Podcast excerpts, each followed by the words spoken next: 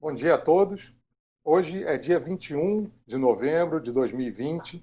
Hoje é o Círculo Mental Somático de número 449 e o tema de hoje é autotrafal-chave.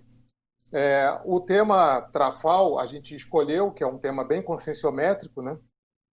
E aí no paper, quem quiser baixar, é, tem, a, enfim, todas as definições, alguns trechos falando sobre algumas variantes, né? E sobre basicamente o trafal, né? Então, eu vou ler aqui duas definições, para começar a definição de trafal e depois a definição do círculo mesmo hoje, né, do tema de hoje.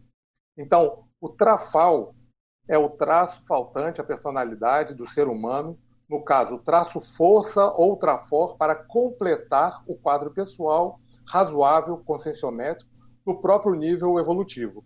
Essa é uma definição que está no Homo sapiens pacíficos. Então, o trafal, né, na prática, o trafal é um traço que falta, na verdade, é o que não existe. Né? Isso é importante a gente sempre ter em mente. Então, é um traço que não é, não é um trafor nosso, não é um trafar nosso. É um trafor que não existe, é um traço positivo que não existe. Então, indo para a nossa definição, o trafal-chave é o traço positivo faltante na estrutura consciencial o qual, ao, ter, ao ser preenchido, atua estrategicamente como um elemento promotor do avanço evolutivo no micro-universo consciencial, de acordo com a realidade atual vivenciada. Ou seja, o trafal-chave é agora um, um, um, nível mais profundo da história, é aquele traço faltante, é aquele trafor que falta a gente desenvolver, mas que ele vai ser, ah, vamos dizer assim, uma um ponto, um, um pilar-chave no desenvolvimento de outros traços né, no entorno que vão, que vão assim, impulsionar a nossa evolução, tudo de acordo com a nossa conscienciometria, nosso momento evolutivo atual.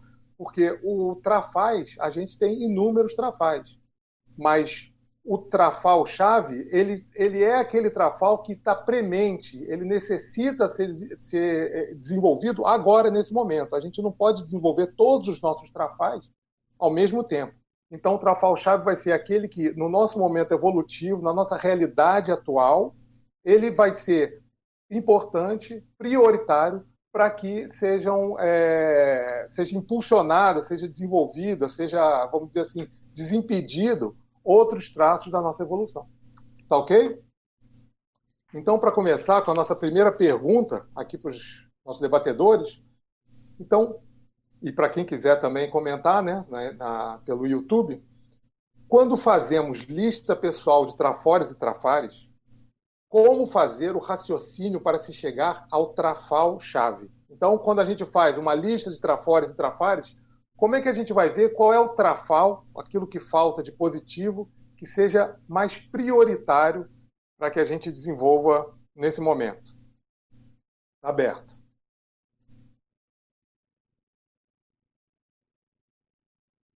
Não vou ser o primeiro, tá? Eu vou começar aqui, então, mais para esquentar esse debate, né? É, eu, sinceramente, João Paulo, eu acho que umas, talvez uma simples lista assim, de trafores ou até mesmo trafares não seja assim tão fácil para a gente é, descobrir o trafal-chave.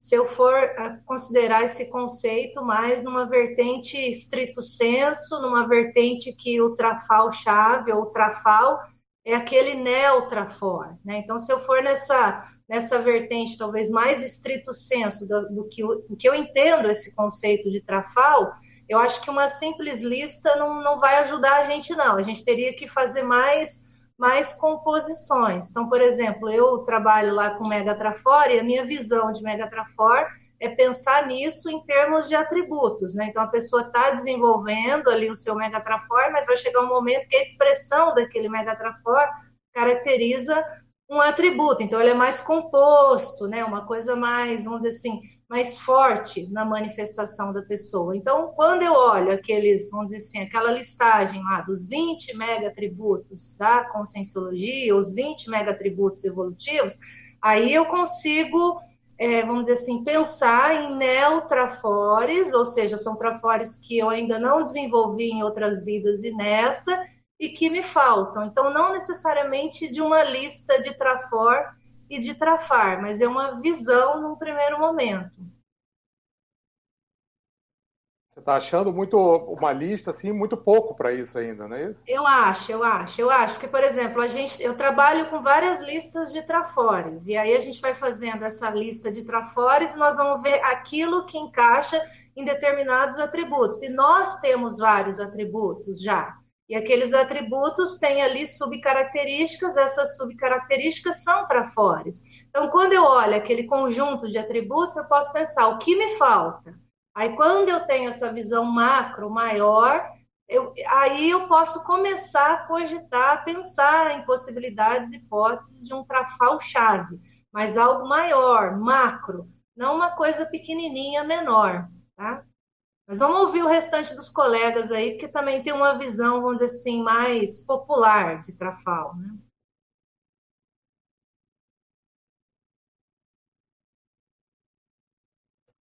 É o Max? Max levantou antes, né? Quer falar? Pode falar, depois eu complemento. Não, é, eu estava pensando aqui, né, uh, que esse é um tema complexo e que tem várias possibilidades de abordagem, várias, é, vários aspectos assim que dá para trabalhar sobre uma ótica uma, ou uma vertente. Mas eu acho que no caso aqui nosso, permissivistas, CCCI, seria interessante pensar na abordagem do teto, o teto existencial, o teto proexológico, que seria aquele limite que a pessoa encontra da sua manifestação pessoal, no seu desenvolvimento aqui nessa vida humana, no próximo patamar para você, vamos dizer assim, avançar, e aí você se depara com um teto. Nesse teto seria o seu limite, né? Dentro desse teu limite, obviamente, vai ter seus trafares, mas, muitas vezes, eu acho que, de uma, maneira bem pragmática, é, a gente pode encontrar determinados trafais aí. Que são o quê? Às vezes são trafares, mas às vezes também são aspectos que estão faltando. A pessoa assumir, a pessoa priorizar, a pessoa decidir para, é, vamos dizer assim, encarar aquela condição, aquela nova, aquela nova, aquele novo desafio. Né? Então, nesse sentido, eu acho que para nós aqui, esse para mim é um ponto que eu acho que seríamos mais prioritários. Ver quais são os nossos tetos pessoais. Né? Por exemplo, eu vou dar exemplos bem genéricos aqui, mas são muitos. Né? Por exemplo, é, o teto da pessoa que é, tornar voluntário, para se desenvolver dentro do voluntariado. O teto da pessoa é aquele eterno candidato à docência conscienciológica o teto da pessoa para a TENEPS, o teto da pessoa para o epicentrismo consciencial, o teto da pessoa para a desperticidade. Então dá para fazer vários, vários aspectos que a pessoa chega num momento que ela vê que aquilo, de repente, é um desafio que é o teto do livro, pessoal. Né? Então são vários pontos que às vezes a pessoa sente que aquilo é para ela, que ela está atrasada, mas tem alguma coisa ali está limitando a manifestação dela. nessas limitações, obviamente, vai ter trafares, mas também pode ter trafais, que são condições, às vezes, que a pessoa simplesmente ela não assume, ela não abre mão e não é, encara uma nova, uma nova prioridade, uma nova decisão, enfim, um novo desafio. É, eu acho essa ideia aí do teto do Alexandre é interessante. Agora, uma coisa que eu estava que eu pensando aqui, que às vezes vale a pena a gente colocar, na discussão, relembrar né, que é, eu, eu, vejo que esse conceito de traço que a conscienciologia traz, tra, tanto traf, trafal, trafor, tra, trafar, é, ele, ele às vezes faz uma correlação com as pessoas é, espontaneamente fazem uma correlação com traço de personalidade, né? Então, por exemplo, quando você fala de trafor, ah, a pessoa tem racionalidade, a pessoa tem inteligência e tal. Aí trafar, a pessoa é egoísta, é orgulhosa e tal eu acho é bom lembrar que quando a gente fala traço, é isso, só que é mais do que isso, né? É, são vários aspectos que podem ser algum traço, né, da manifestação da consciência que de algum modo tem essas características que a gente está colocando. E eu vejo que o trafal se inclui nisso aí também. É, nessa coisa, eu estava olhando o conceito, né, que a gente não discutiu muito esse conceito né, desse, do, do traço trafal chave, né? Pelo que se coloca aqui, seria, vamos dizer assim, um aspecto mais estratégico, né, do, dentro do momento evolutivo que a pessoa teria que desenvolver, né. E aí, olhando para essa linha, tem, eu vejo que tem essas duas abordagens. Uma é essa abordagem que o Alexandre falou, por exemplo. Bom, eu estou na minha realidade hoje, né? Eu não sou desperto, então eu tenho que completar essa falta da desperticidade. Então seria uma, uma meta, um teto, que às vezes é uma, não é uma coisa de curto prazo, às vezes é uma coisa de médio prazo ou até de longo prazo, que a pessoa vai ter que trabalhar nesse aspecto. Então isso é uma coisa assim. Então assim é difícil você falar assim, ah o estratégico é o, é o curto prazo ou é o longo prazo? Eu acho que é tudo, né? É tanto o curto prazo quanto o longo prazo. Então você vai ter que trabalhar de algum modo meio que no, no atacado. Quer ver, por exemplo? Uma, um trafal, por exemplo, assim que eu vejo que às vezes é, é, todos nós vamos ver que alguém tem, tem algum, algum tipo de trafal desse. Por exemplo, alguns conhecimentos ou cognições. Então, por exemplo, a pessoa ela é da área, por exemplo, lá da, da matemática, né, Rosa? Eu, a engenharia, matemática e tal. Às vezes ela não teve vivência ou não teve estudo, conhecimento na área do direito, por exemplo. Então você vê, o fato de não conhecer de direito, isso aí muitas vezes é um trafal para a pessoa. Por quê? Porque a, aquela falta daquela cognição faz ela interpretar a realidade de uma maneira equivocada ou pelo menos parcial. Né? Então, por exemplo, eu, dentro, dentro da consologia a gente tem os estudos do para-direito com certeza a pessoa que é da área do direito ou que já estudou mais o direito, ela entende mais de para-direito, ou pelo menos ela tem a possibilidade de entender mais de para-direito, porque ela tem uma, ela tem uma base. Não diria que ela entende, mas ela tem de fato uma possibilidade. Por quê? São conceitos correlatos, né? Uma é a extrapolação de um outro conceito e tal. Então você vê, se a pessoa quer entender o para-direito, vale a pena ela estudar o direito. Então, às vezes, é um trafal que é importante ela complementar nesse sentido, entendeu?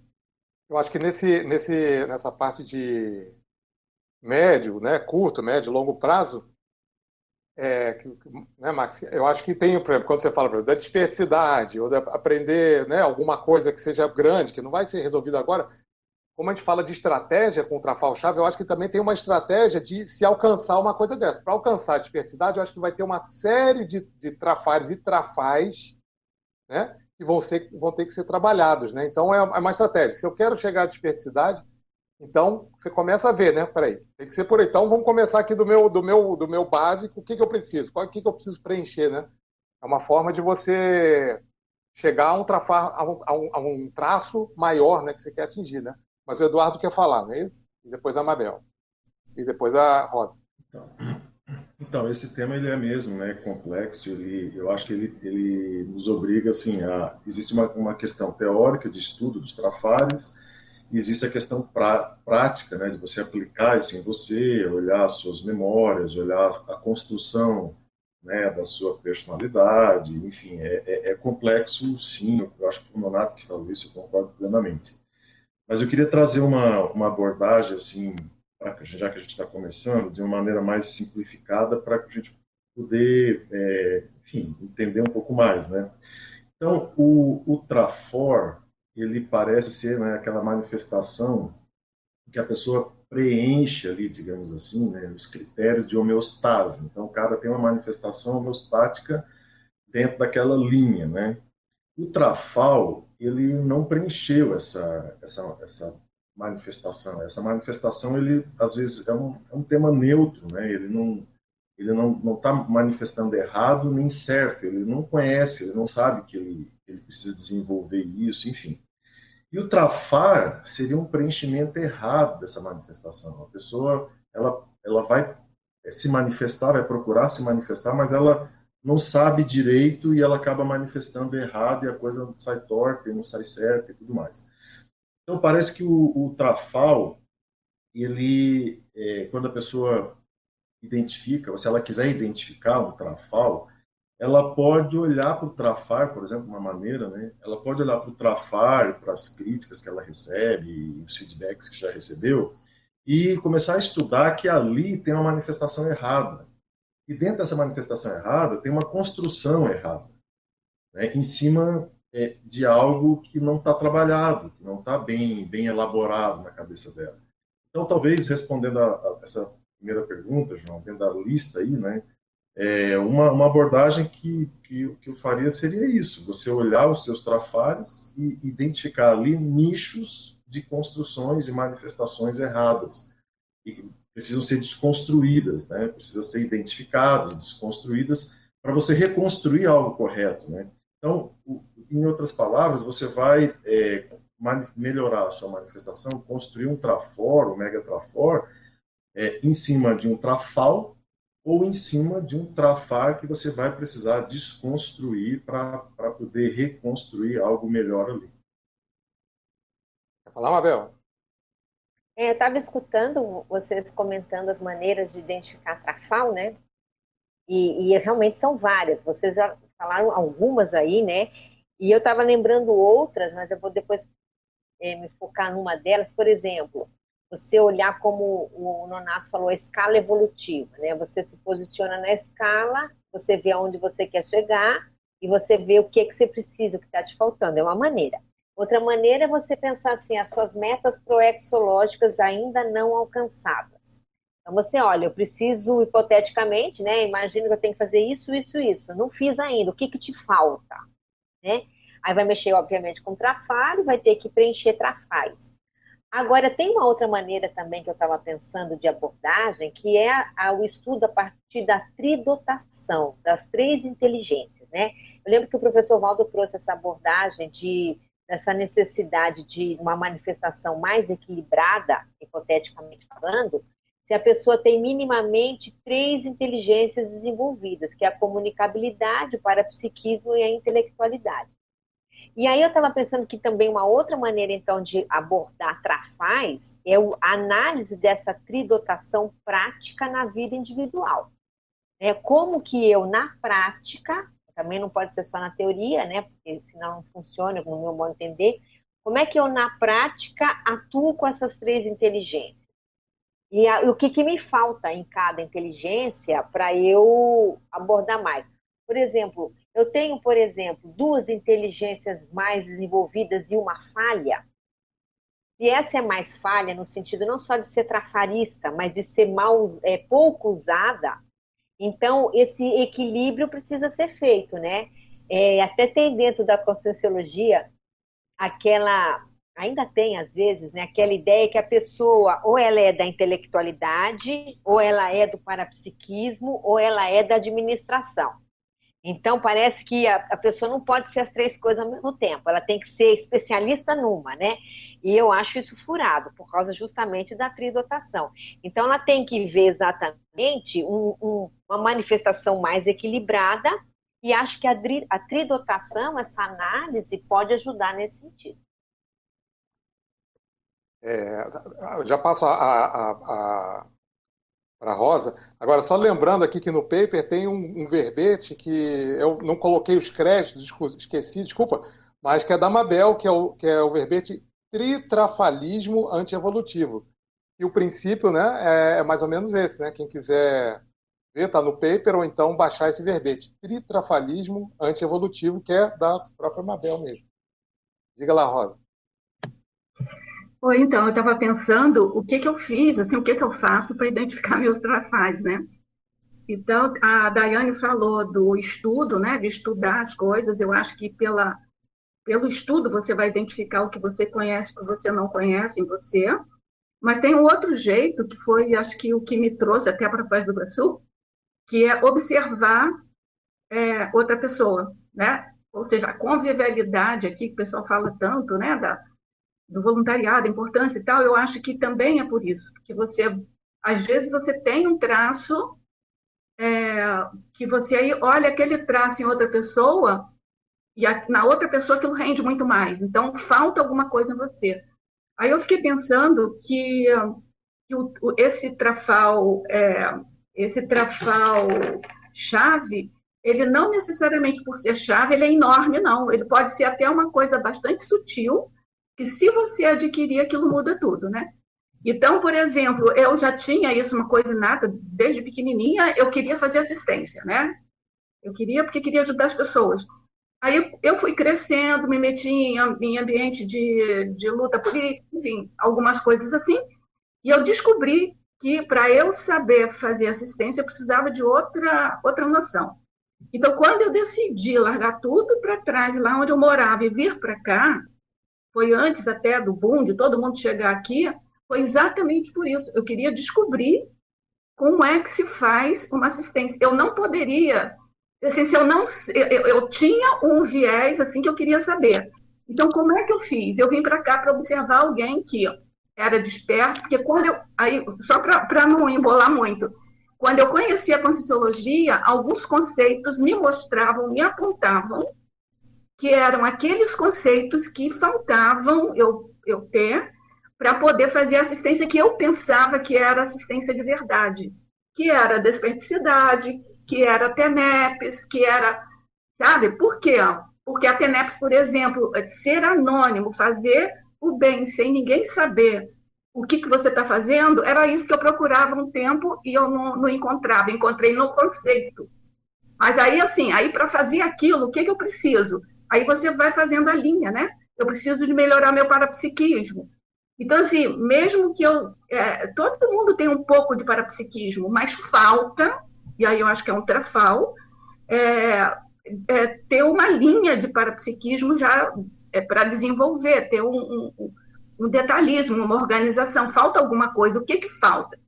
E aí eu, eu acho que, para mim, eu identifiquei essas faltas é, a partir de, do exemplo de outras pessoas, porque eu não consigo ver o que falta em mim, o que falta, falta, eu não conheço. Entendeu? É assim que eu penso, né? Então, assim, além de conhecer é, cognitivamente falando, a, a, pelo, pelos tratados, né, da conscienciologia, eu acho assim, se eu perguntar para vocês assim, quando vocês entrarem em contato com a conscienciologia e conhecer os conceitos, a gente muda, entendeu? Então, assim, só de conhecer o conceito você já muda. Por quê? Porque você tem contato com coisas que você não conhecia antes. Agora, depois que você entra em contato com outras pessoas e vai observando o dia a dia das outras pessoas, aí você vai vendo como é que a pessoa procede que você não sabia que podia proceder daquele jeito, e aí você começa a pontuar os seus os seus, o, o que falta em você. Né? Mas eu acho que se você ficar só em torno de você mesmo, eu acho que dificilmente você vai chegar no trafal. Agora, Rosa, você quer aproveitar, já que você é a nossa matemática de plantão, e contar aquilo que você estava falando sobre o zero? Eu acho que aquilo pode ilustrar um pouco, né? Essa ah, parte ah, tá do trafal, né? É, então, o sistema de numeração, né? Um, dois, né? um, dois, três, é, ele começou pela necessidade de contagem. E o zero, é, ele não apareceu tão cedo, ele apareceu muito tempo depois. Por quê? Porque ninguém precisa de contar o que não tem. Então, foi quando as pessoas, né, os hindus, os árabes, começaram, e, aqui também, os, na, na América também, os índios, né, e tem calendário, começaram a registrar, eles começaram a deixar espaços vazios para mostrar que ali tinha uma coisa, um buraco. E aí, quando começaram a, a sistematizar um pouco o sistema de numeração, eles também não tinham noção de que ali precisava de um número. Moral da história, gente, muito tempo depois é que o, o número zero surgiu enquanto número natural, assim, número inteiro é, não negativo, né? E por isso, porque Ninguém precisa de contar o que não tem. Por exemplo, eu nunca fui para o meu quintal contar quantos aviões eu tinha no meu quintal, porque eu não tenho avião. Né? Entendeu? Então, assim, é isso. Então, se você não tem um, um, traço, você não, não se dá conta, por vezes, que aquele, aquele, aquele traço possa existir. Então, é preciso de você ou estudar, ou ler, ou adquirir pela cognição, que já é o grande passo, ou observar em outra pessoa. Aquilo, aquela outra pessoa conhece menos daquilo do que eu, mas, no entanto, ela produz de uma maneira diferente de mim. O que, que tem nela que eu não tenho? E aí você vai por comparação e chega numa coisa que você não, não tinha ideia de que existia. Né? Então, é nesse sentido. O zero é uma construção é, de, várias, de várias iniciativas, de várias de, várias, é, de vários países, assim, né? De vários pesquisadores de diversos países. Até quando eu defendi o verbete zero, o professor Alto até falou que aquele mantra dele tinha a característica do zero, que o mantra dele era tinha diversas etnias ali misturadas, né, em pedacinhos. E, e continuando. A construção do zero pelo, pelo, pelo mantra dele. E continuando aí em conhecimentos gerais, né, por isso que o século começa a partir do 1 um, e não do zero, porque o zero foi inventado depois, né? Então por isso que o ano 2000 não é século 21, é século 20 ainda, né? Porque não é. tinha zero quando, quando começou, depois era comum, né? Agora o Eduardo quer falar, né? Não, sou eu, João Paulo. Ah, ah desculpa. Daiane, Daiane e Eduardo, desculpa. Eu queria voltar aqui no paper que você pensou uma frase aqui do, do verbete trafalismo, né? lá no item especificação, que vai dizer a partir da egocarmologia, o estado ou a condição do trafalismo não é devida ao desaparecimento ou perda de algum trafor paragenético, pré-existente ou congênito, e sim em função de neotrafor ainda não adquirido nem incorporado aos hábitos da consciência. Então, a minha visão de trafal, ela é essa. Eu quero, assim, deixar isso bem claro, tá? Mas existe aquela outra visão que, vou dizer assim, que é popular, lato senso, é você, por exemplo, pega o conscienciograma, você olha folha por folha de avaliação e você vai chegar ao final e dizer, ah, eu sou 42% nisso. Bom, então o que, que falta para você chegar em 100%? E aí você vai olhar dentro daquela folha de avaliação, falar, ah, me falta tal coisa, me falta tal coisa, mas não é necessariamente que você não tenha um percentual daqueles trafores. Às vezes você já tem, só que naquela área você não está usando aquele trafor como deveria. Então, às vezes, popularmente, nós vamos chamar isso de trafal, né? Então, digamos que na prática a gente faz muito isso, né? Então, eu tenho 100 folhas de avaliação, em cada uma delas eu posso elencar ali 5 ou 10 traços faltantes. Então, naquela folha, às vezes eu não uso, mas em outra folha, aquele trafor eu consigo manifestar. Então, veja que são formas da gente trabalhar com isso.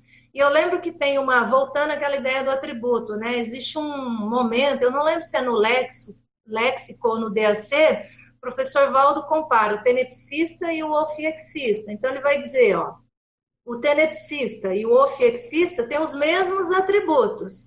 A diferença é que o, o, o ofiexista tem mais constância na assistência interdimensional. Então, na hora que eu olho isso, o que falta para o tenepsista é essa constância na assistência interdimensional. Então, se eu quero chegar nesse nível, eu vou pegar isso e vou destrinchar o que exatamente na prática significa essa constância de assistência interdimensional. Então, veja, eu estou colocando o trafal como algo mais acima. Vocês falaram de escala evolutiva, exatamente nesse sentido, mais elevado, um negócio mais macro, mais composto, mais na linha de um neotrafor não na linha de um trafor ocioso, na linha de um trafor que eu não uso muito, numa situação eu uso, numa situação eu não uso, tá? Então, a minha visão de, vamos dizer assim, de alto trafal chave é pegando essa vertente aqui do, do verbete, tá?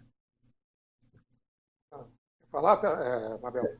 Ou, oh, desculpa, é o Eduardo e depois o Mabel, perdão.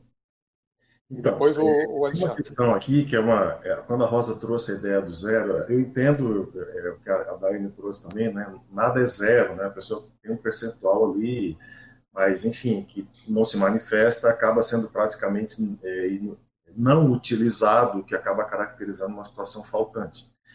Mas, ah, quando a Rosa estava falando, me veio um questionamento assim: se, se, será que é, o Trafor, por exemplo, eu sei que ele vai ser construído, é uma habilidade que a pessoa não tem, então ela começa a estudar, ela começa a ter prática naquilo, ela vai desenvolvendo habilidades, e aí chega um ponto que ela fica boa naquilo, e aí ela passa a se sentir segura, ela começa a ter confiança naquela manifestação, e aquilo vira um Trafor. Né? Então, me parece que o Trafor ele é um ele é a resultante de um conjunto de habilidades que faz a pessoa ficar boa naquela condição.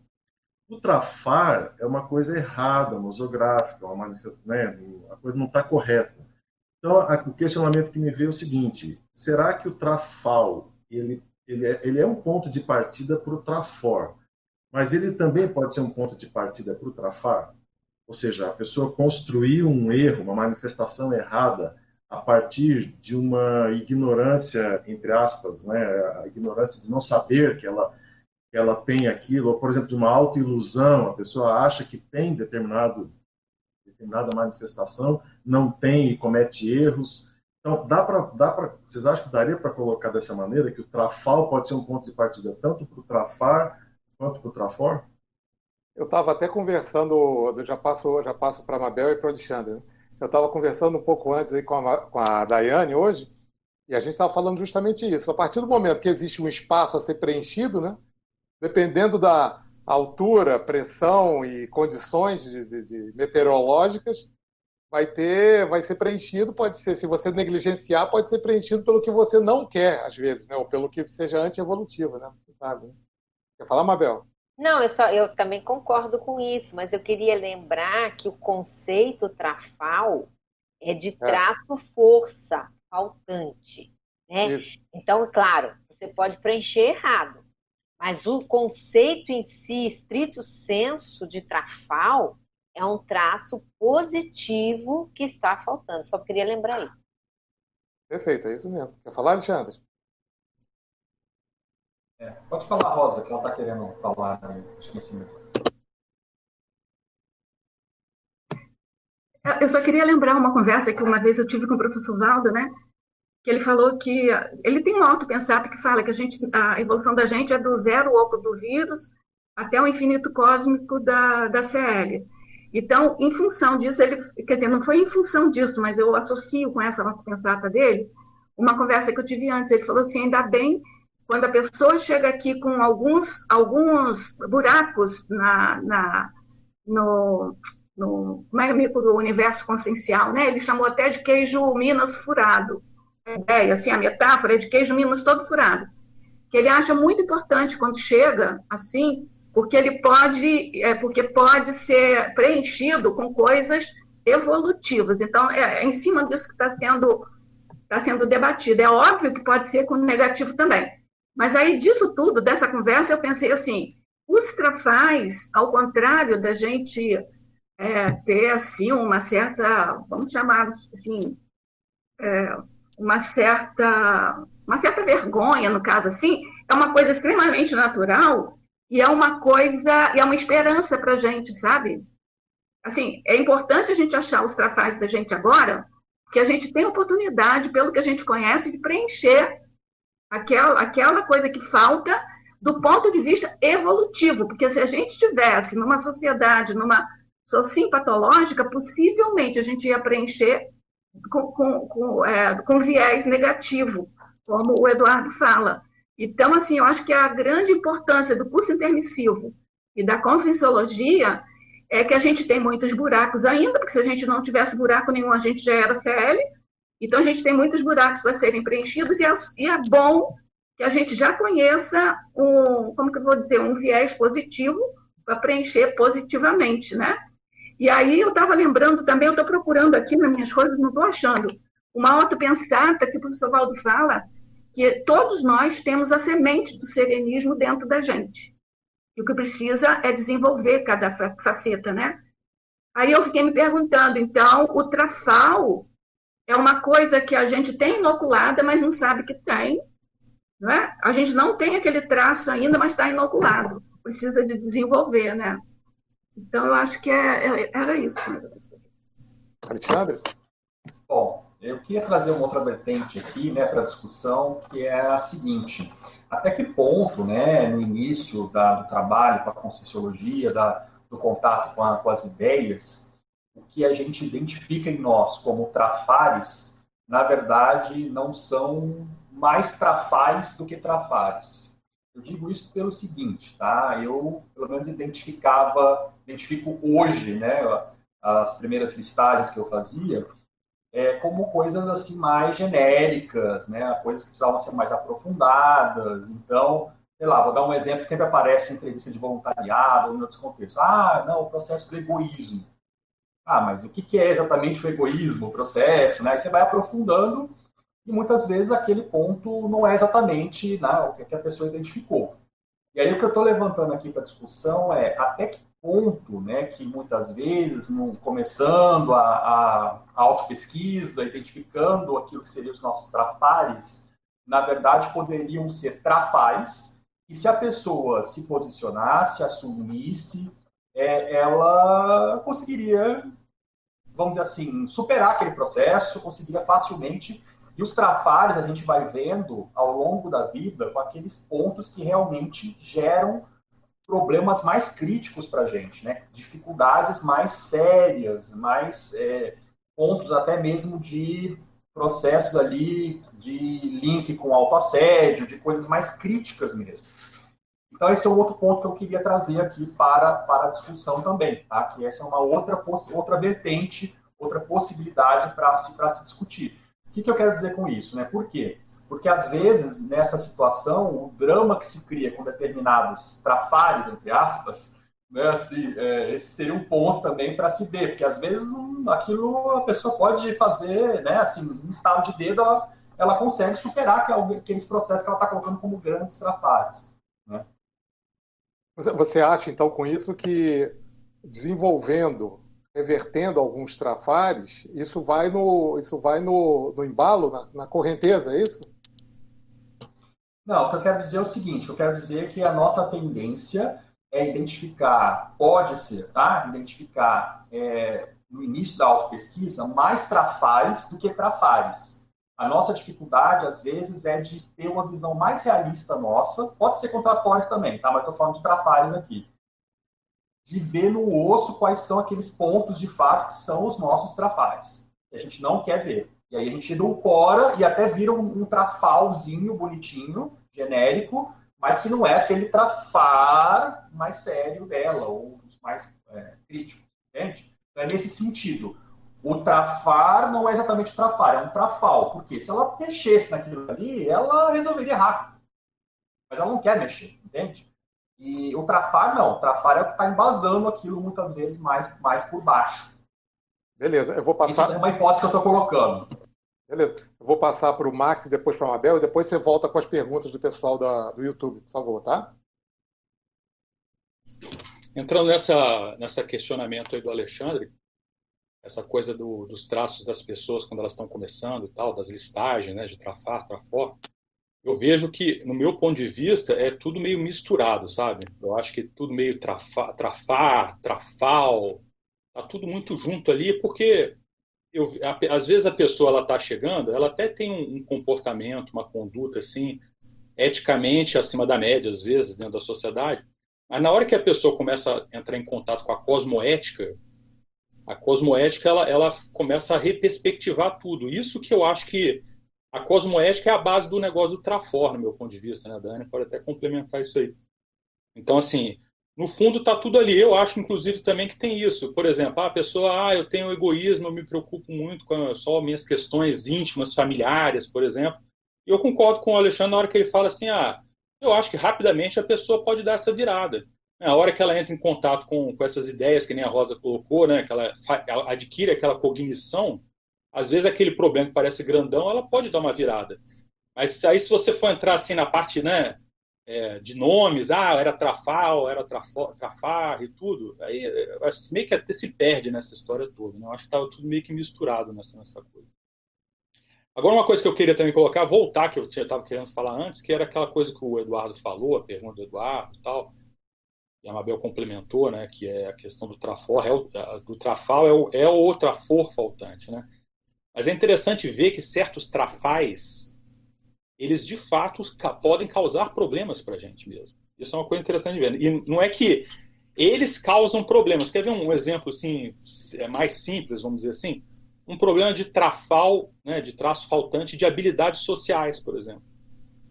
Então, às vezes a pessoa ela tem dificuldade. Vamos supor, ela, ela cresceu numa família pequena, teve pouco contato com gente né, durante a infância, adolescência e tal, sempre foi muito restrito. Aí bota ela no meio social, ela vai ter um monte de problema. Vai ser interpretada de um monte de jeito, de, jeito, né, de forma errada, vai falar um monte de bobagem, ou vai, se, né, vai fazer certas escolhas inadequadas e tal, por inexperiência, por falta de vivência, né, ou por falta daquelas habilidades que ela não desenvolveu nessa vida, não teve né, ou até nunca teve, não se sabe, né, que aí entra em outra discussão. Mas eu acho que é interessante, isso é outro, outra variável que mostra o quão que esses conceitos, de algum modo, eles são interconectados, né, estão tudo lá que aparecendo junto, e era para ser assim, né, consciência desse jeito mesmo, é tudo meio que misturado, né, desse contexto todo. Mas eu acho que a gente está falando bastante de trafal, né? e eu acho que tem que falar para a gente entender mais até esse conceito que é simples, mas não é tão simples na hora que você traz na prática. Mas o, o que gente, o, o, foco do debate hoje, pelo que o João colocou, é o trafal chave, né? Ou seja, é aquele trafal, olha só, dentro do meu momento evolutivo, o que, que é o prioritário de eu poder, de eu, de eu tentar buscar, de eu tentar me completar, né? E talvez a gente possa entrar um pouco mais, tentar entrar um pouco mais na discussão dentro desse viés aí. Eu acho que é um desafio aí nosso. É, eu vou, vou passar a, a, a palavra para a Mabel e depois o Alexandre vai fazer, vai ver os comentários, as perguntas do pessoal da internet. Depois do Alexandre, eu queria já preparando vocês, jogando todo mundo na fogueira.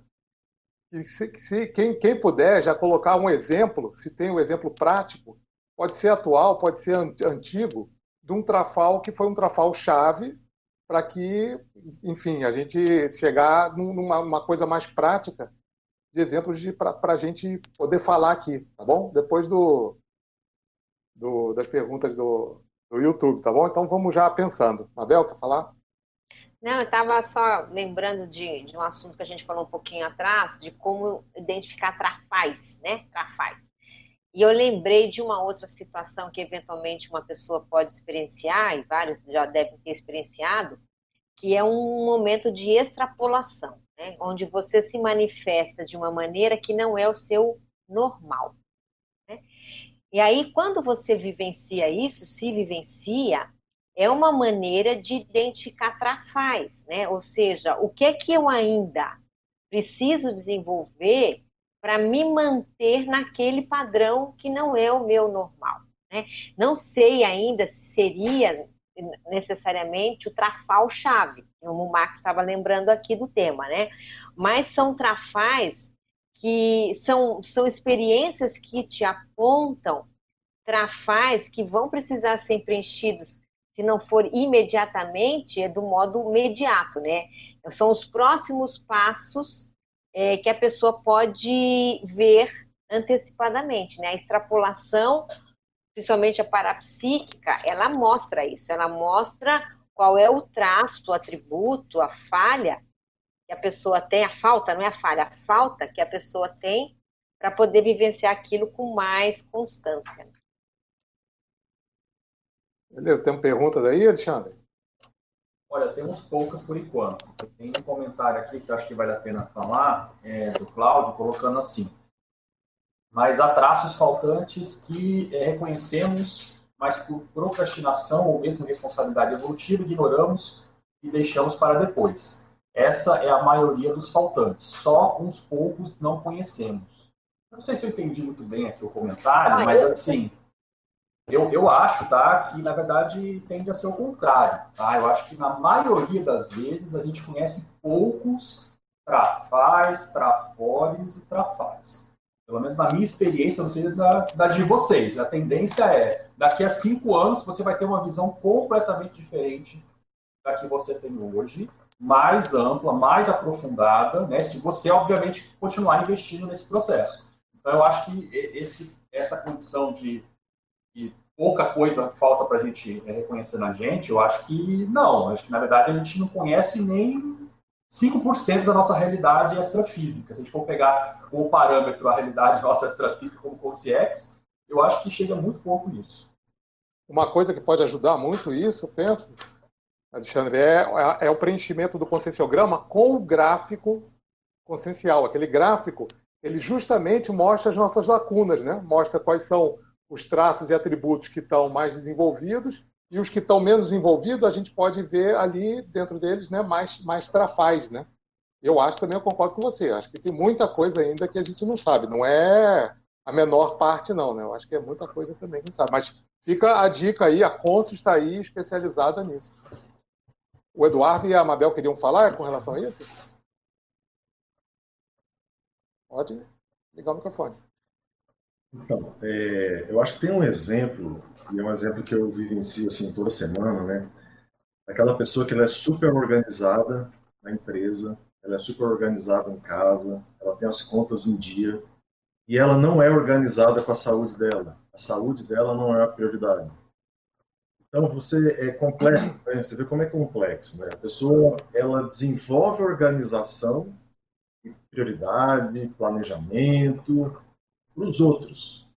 Para si mesma, ela não se organiza, ela não é uma prioridade. Então, eu acho que é, antes de ser um trafar, tipo, nosográfico, seria, é, sei lá, não cuidar da saúde, não priorizar a saúde e tal, é um trafal porque a pessoa ela é organizada numa área, mas ela não aplica aquela organização numa outra área. Então eu acho que é uma é uma condição assim crítica, né? Porque isso pode levar, por exemplo, à, morte. Esse, esse, caso, por exemplo, não cuidar da saúde, cuida de tudo, prioriza tudo, tá, não cuida de si mesmo.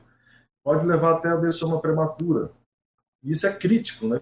Isso é super crítico, eu vejo, assim, em termos de traço faltante de não aplicação. Aí, esse, aí aquilo que o Max trouxe, né? É tudo tão junto e misturado, né? Aí perguntinha cretina, né? Por que, que ela não prioriza a saúde dela? O que, que tem por que trafar que tem ali que impede ela de fazer uma aplicação de um trafor que ela tem e não usa, né? Mas é, pode responder aquela tua questão, João, que você trouxe ali? Eu não sei se a Mabel quer, quer falar antes, mas eu, eu tinha pensado ali num exemplo que você pediu, né? Que é em relação a, a, a, por exemplo, uso de energia, uma coisa que aconteceu comigo há muito tempo atrás. Então, quando a gente fazia os cursos com o professor Valdo, lá, tipo, 15, 20 anos para trás, e ele falava do arco voltaico, falava de energização, aquilo era uma coisa muito distante da gente, né? A gente era aluno, e estudava, estudava, estudava, mas a gente não aplicava, pelo menos eu, né, naquela época, era, tinha muita postura de aluno, de aprender eternamente, aprender, aprender, aprender, enfim, e não tinha algumas vivências nessa área daquilo que eu considerava altamente avançado, assim, pelo que o professor Paulo trazia e ainda considero, né, que, é, que são conceitos avançados, por exemplo, do arco voltaico. Mas aí, um belo dia, a gente estava indo uma viagem aí tal, com muitas pessoas, num outro país, e aí tinha uma pessoa que começou a passar mal. E eu era o médico dessa, dessa, desse grupo. E a pessoa começou a passar mal, e seria muito complicado levar essa pessoa para um hospital, porque no outro país, no outro idioma, era na China, era muito difícil e tal. E a, e a, pessoa mal e mal e mal, e aquilo eu comecei a me preocupar. E não tinha, eu, já tinha usado todos os remédios para essa pessoa, não tinha mais o que usar. E eu pensei, aí eu lembrei do arco voltaico. Eu falei, nunca fiz, nunca tinha feito um arco voltaico. E assim, sabia como que fazia, mas nunca tinha feito. E aí eu falei, vou ter que fazer um arco voltaico. Daí eu peguei essa pessoa, coloquei num cantinho assim, tava o grupo lá, toda uma confusão, um ponto turístico lá, eu levei a pessoa para um canto não tinha ninguém e fiz o arco voltaico. E eu lembro que eu tinha estudado isso, né, como é que era o arco voltaico, o que você tinha que fazer depois e tal, né, a posição certinho e tudo mais. E eu senti, a hora que eu coloquei o arco voltaico na pessoa, que eu apliquei, eu senti um lençol, como se fosse um lençol que tivesse me abraçado, assim Sabe? E aquilo me fez. É, estava num padrão, entrei automaticamente no padrão da pessoa, tudo que é descrito no arco voltaico. E a hora que acabou o arco voltaico, a pessoa falou para mim: Nossa, pô, Eduardo, obrigado, tá, estou me sentindo super bem. Nossa, passou na hora, melhorou na hora. Pessoa. E eu, nessa hora, eu pensei: eu preciso me resguardar agora. Enfim, eu comecei, fui para um canto lá do ônibus, lá, fiquei sozinho, sem falar com ninguém, porque mexendo com energia. Mas aquilo mostrou para mim uma coisa que era eu não tinha noção é, da minha energia, como que é a minha energia, qual que é o papel da minha energia no outro. Isso era uma coisa que eu não tinha noção. Definitivamente não tinha. E esse experimento para mim mostrou isso. E ali eu vi como é que as coisas podem funcionar quando você usa energia de maneira correta e mais tal. Então foi uma, um evento que mostrou, assim, dentro da tua pergunta para mim, o que que a, a descoberta né, é, de, um, de um traço que eu tinha e não sabia que tinha e era, enfim, passava batido. Então foi uma falta de noção da, da, da parte energética, né? Entendi. Com certeza. Mas beleza, alguém quer, quer. A Mabel quer falar? Não. Né? Bom, eu posso, já que eu joguei na, na fogueira, né? Então também vou, vou falar, mas pessoal, Vai, vai lembrando aí se tem alguma coisa. É, comigo, eu acho que antes, assim, desde criança, eu sempre fui muito atento às pessoas, sempre fui muito atento e crítico. Crítico demais, né? E já criança, assim, eu me lembro que o pessoal sempre falava, nossa, ele repara, nossa, como ele repara. Eu criancinha, criancinha mesmo, seis anos. E já me falavam isso. E eu acho que eu percebi com o tempo, principalmente depois da Conscienciologia, que eu tinha uma, uma até uma boa análise crítica né, da, de pessoas, de traços, de como as pessoas funcionam, mas eu, eu me, me, faltava às vezes, eu era muito emocional com aquilo. Então, às vezes, eu estigmatizava muito a pessoa por alguma coisa. Então, eu percebi, eu tinha uma, uma boa intuição, sempre tive uma boa intuição de como quando eu conhecia uma pessoa. Então, às vezes, aquela pessoa, sabe como é que é? Você não se sente muito à vontade, não. E aí, eu antes tinha assim, eu, eu para mim, eu já colocava numa caixinha assim, ó, esse tipo de pessoa já não, não, não quero contato, não quero saber tal estigmatizava. E me, me faltava ter uma, ver o outro lado, entendeu? Fazer uma, uma análise mais completa. Então, depois, eu fiquei mais técnico dentro da Conscienciologia, mais ainda depois quando eu comecei a estudar é, Conscienciometria na Conscius, e aí eu consegui ver trafores e trafares, sem valorizando sempre o meu a intuição que eu tinha, entendeu, da pessoa. Então você tem uma primeira impressão das pessoas que pode ser para assim de, de, de né, pode ser assim tipo é, de, de holomemória, de vidas passadas. Mas o que, que acontece? Eu, eu, sem perder isso, eu acho que eu comecei a ganhar mais tecnicidade. Então, eu conseguia separar trafores e trafares das pessoas sem estigmatizar e sem justamente fazer uma acepção, entendeu? Sem deixar a pessoa à distância. Mas aí eu, eu tinha uma. A gente faz um julgamento, inevitável. Mas eu fazia, eu me, me faltava justamente essa parte mais técnica. Eu era muito mais emocional nas minhas análises por mais às vezes que elas estivessem incorretas, entendeu? Então isso foi um trafal-chave. Quando eu fiquei mais técnico e consegui ficar menos emocional, né, mais, vamos dizer assim, frio, frio no bom sentido, né, de científico, mais uma observação mais técnica com relação à análise das pessoas, né? Mas posso fazer só uma pergunta? Eu quero saber agora. Não, não, não pode. Não qual pode. é o trafal-chave para você assumir os maiores compromissos interassistenciais? Isso que você falou é passado. Eu quero saber o próximo trafal, o trafal de agora, dos compromissos, dos novos compromissos interassistenciais. Olha, eu queria dizer que essa não foi a pergunta original. A pergunta era atual ou antiga, né? Adoro, eu estou adorando. É porque quando você fez a pergunta, eu fiz exatamente essa análise. Eu olhei para o passado, antes, né? Quando você, eu estou entrando na conscienciologia, pensando nos primeiros compromissos interassistenciais, qual foi o trafal chave daquela época? Mas hoje já existem outros compromissos interassistenciais. Então, a gente, em termos de trafal chave, o ideal é que a gente olhe mais para frente. Se a gente ficar olhando coisa pequenininha, nós vamos ficar sempre na mesmice. Então, nós temos que olhar mais para frente, colocar desafios maiores para a gente, né? Então, é nesse sentido. Então, já que eu comecei a falar, posso dar o meu exemplo? Eu, eu posso responder. Quer que eu responda? Então tá, responde, responde. Então tá. Eu acho que hoje em dia, para mim, falta uma priorização de algumas coisas. Priorização do importante. Então, essa é a falta. Prioridade. Eu acho que com isso vai liberar espaço para a parte assistencial, sim. Então, eu tenho que priorizar o que é mais importante, perder menos tempo. Acho que eu perco muito tempo com algumas coisas que já não são prioritárias, e isso vai me liberar mais tempo. Então, priorização, eu sei que é meio guarda-chuvão isso, né? Mas eu acho que priorização, para mim, é premente, sim. Mas você quer falar, então, você? O atual?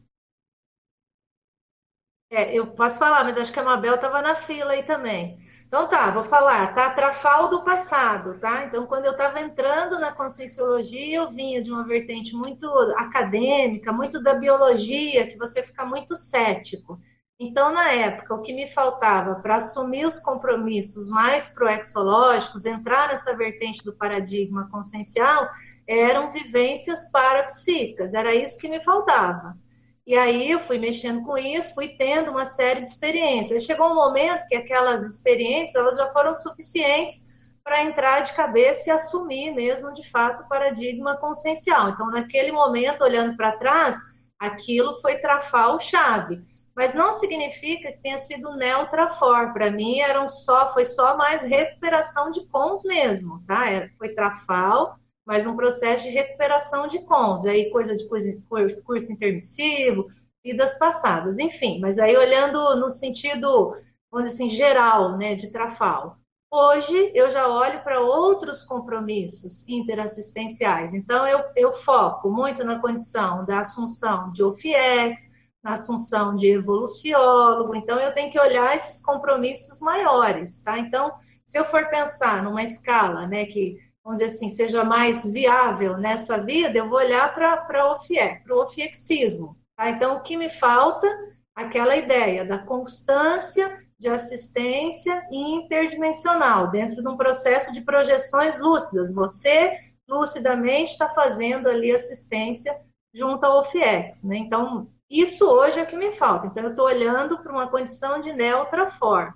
Já, por quê? Porque aquilo anterior eu já fui burilando, estou burilando umas, uma série de outras coisas, mas eu vou olhar para o Trafal-chave agora, puxando mais para cima, tá? Então, isso é o que eu consigo ver hoje, tá? Bacana. Eduardo, Max e depois Mabel.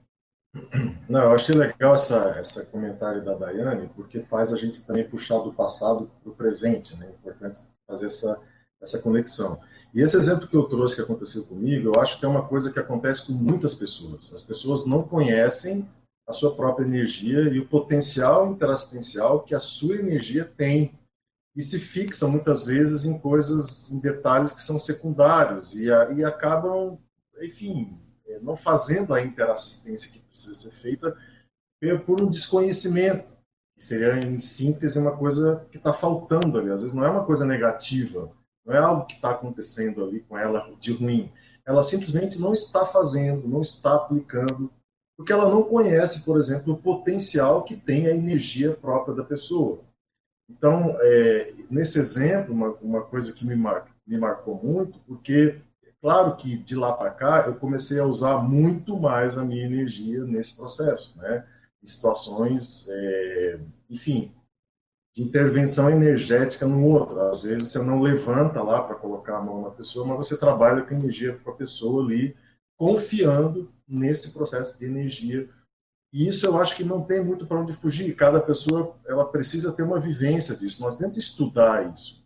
Não adianta você ler todo projeciologia. Isso é uma vivência. A autoconfiança parapsíquica, ela vem de vivência. E a hora que você tem a vivência, é que você vê que, que é possível, que, que, que o que acontece, o que o Valdo falava é verdade mesmo, e, e, acaba esse gap teórico. Então, esse desenvolvimento do Trafal, de você se desenvolver, é, de alguma maneira, precisa ter algum grau de confiança, algum grau de autoconfiança no processo. E a, e, a, e a prática e a vivência traz isso. E eu acho que isso aí é que abre né, novos horizontes aí para a pessoa nesse, nessa questão da interassistência. Max e Mabel. É, engraçado que eu estava pensando coisas na linha do que a Dayana e o Eduardo comentaram, né? Eu lembrava assim, o 700 experimentos, o Valdo coloca lá assim, ah, a pessoa pode dominar o estado vibracional em dois anos se ela investir e tal. Né? Ele fala isso lá. Aí uma, um belo dia eu, eu, cheguei, eu cheguei à conclusão, né, depois de me enganar bastante, eu cheguei à conclusão de que eu, de fato, eu não podia falar assim, ah, eu não domino o estado vibracional. Aí o dia que eu cheguei a essa conclusão, eu falei assim, cara, eu vou fazer laboratório do EV até eu achar que eu domino o estado vibracional. E foi o que eu fiz. Eu fiz, assim, dezenas de laboratórios do estado vibracional e hoje eu digo assim, eu domino o estado vibracional. Então você vê, é um negócio exemplo, né? Assim, ó, não tinha, faltava, fui lá, me esforcei, né? fiz o dever de casa e tal. Cheguei no ponto, completei aquela incompletude, vamos dizer assim, né? Então você vê, isso, isso é uma coisa. E outra coisa, pensa, nem foi colocado aqui, né? Energia, né? Para quem quer cumprir a ProEx, fazer assistência, trabalhar com desassédio, tem que dominar o estado vibracional. Então, assim, era, era um ponto bem complicado, realmente. E aí entra o outro que eu ia falar que o, que eu, eu, o outro trafor, vamos dizer assim, hoje, né, vamos dizer assim, que eu acho que falta, trafor que falta, é o negócio da semiconsexualidade. Que é mais ou menos a mesma coisa que a Dani falou, né? Se você for ver, em outras palavras, é o que ela colocou também. Porque assim, a gente está no caminho, mas você falar assim, ah, eu tenho domínio das duas dimensões, de ir para lá e para cá, pô, né? A hora que eu quiser entrar no transe parapsíquico, fazer isso, né? da forma assim direta, não. Teve, que nem a Mabel colocou. Ah, tem alguns extrapolacionistas que mostram que isso é possível? Tem, né? ainda bem, né? Mostra que isso é possível. Mas tem que ralar muito para chegar lá. Eu tenho consciência disso. Eu sei que são ralação, é, ralação não é de um ano, dois anos, é ralação de décadas, daqui para frente. Eu estou disposto a, correr atrás disso. Não sei se eu vou conseguir nessa vida, né? mas eu estou disposto a completar essa, né, a buscar o completismo dessa, dessa falta, vamos dizer assim, ou buscar esse trafora aí. Abel? É, eu, engraçado que a gente tem pontos em comum, né? Quem sabe no passado um trafal que eu tive que mexer rapidamente foi o processo de desassim para sobreviver, né? Então, né, dentro da, da realidade da interassistência, eu tive que me mexer nesse sentido.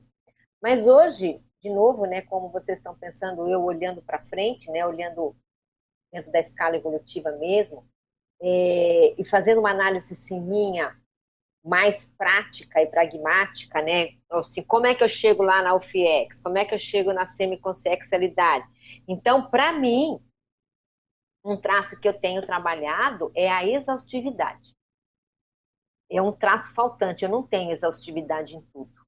E, e, eu acho que isso, se eu conseguir desenvolver, vai me preencher uma porção de outras coisas bem rápido. Então, se, que, se o título hoje é autotrafal chave, né? Eu acho que no meu caso, e é o que eu tenho trabalhado, é a exaustividade, porque no meu modo de entender, né, se eu conseguir aplicar isso em várias áreas e manter, isso vai me ajudar muito. Tá bacana o trafal cobaia, né? A Rosa quer falar? Sim. É, eu comecei a pensar aqui, a, assim, a primeira coisa que eu acho que que aconteceu comigo foi quando eu, quando eu respondi a folha de avaliação 73, que eu descobri que o que eu chamava de coerência não era coerência evolutiva.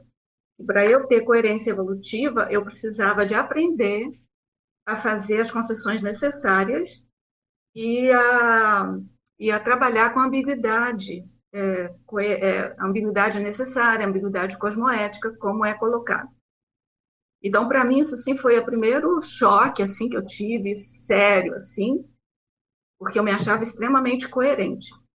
Agora, atualmente, e até o esforço que eu estou fazendo de participar de todos os debates, que não é uma coisa tão fácil assim para mim, é, a, minha, a minha técnica é, eu me coloquei em várias situações de debate, de, é, é que eu preciso de adquirir a imperturbabilidade sem é, perder a empatia. Porque, assim, é, você, a gente sai de um, de um polo e vai para o outro, né? Para eu me tornar é, imperturbável, eu corto qualquer tipo de empatia. Mas não é, eu sentir, eu sentia a necessidade do outro, sentia empatia pelo outro, sem eu me perturbar.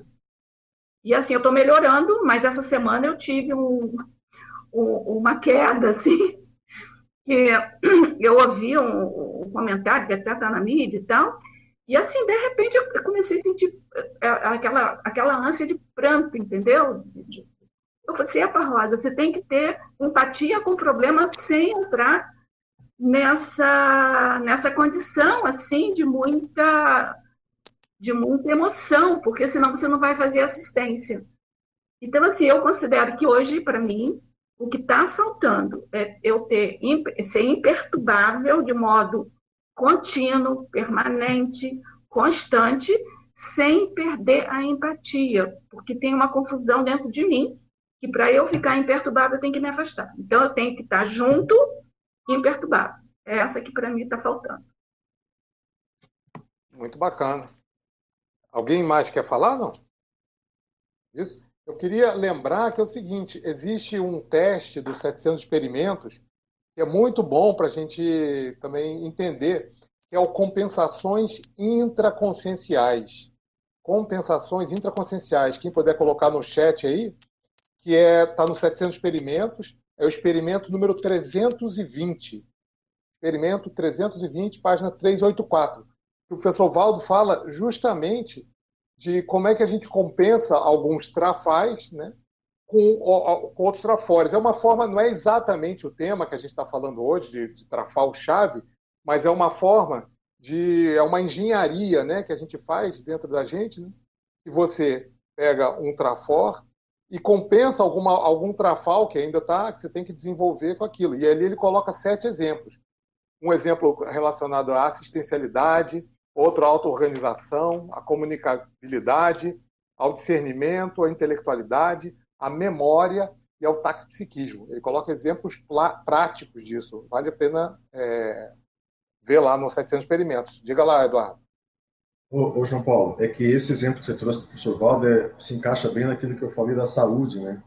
O cara tem o trafor da organização, por exemplo, de gestão de empresa, e o cara não consegue fazer a gestão de si mesmo, por exemplo, a gestão, entende? Ele, ele empresta o trafor para uma outra área, né? Eu acho que é isso que você quis dizer aí, né?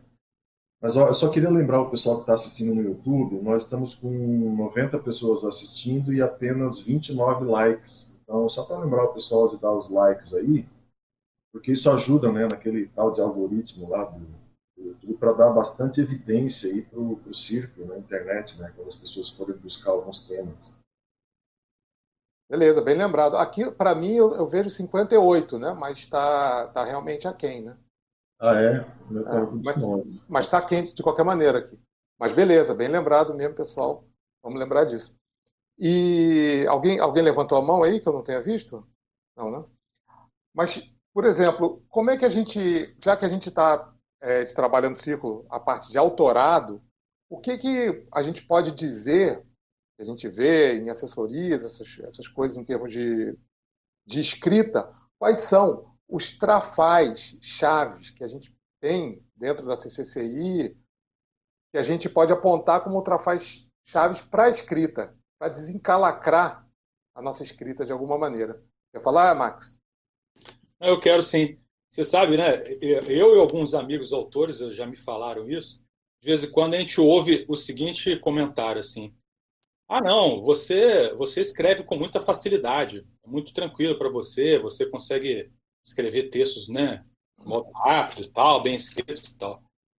Aí eu, eu, e aí às vezes eu falo assim, ah, mas não é dessa maneira não. Pelo menos comigo não é desse jeito. O negócio da escrita demora bastante tempo, você tem que ter muita paciência para revisar, né?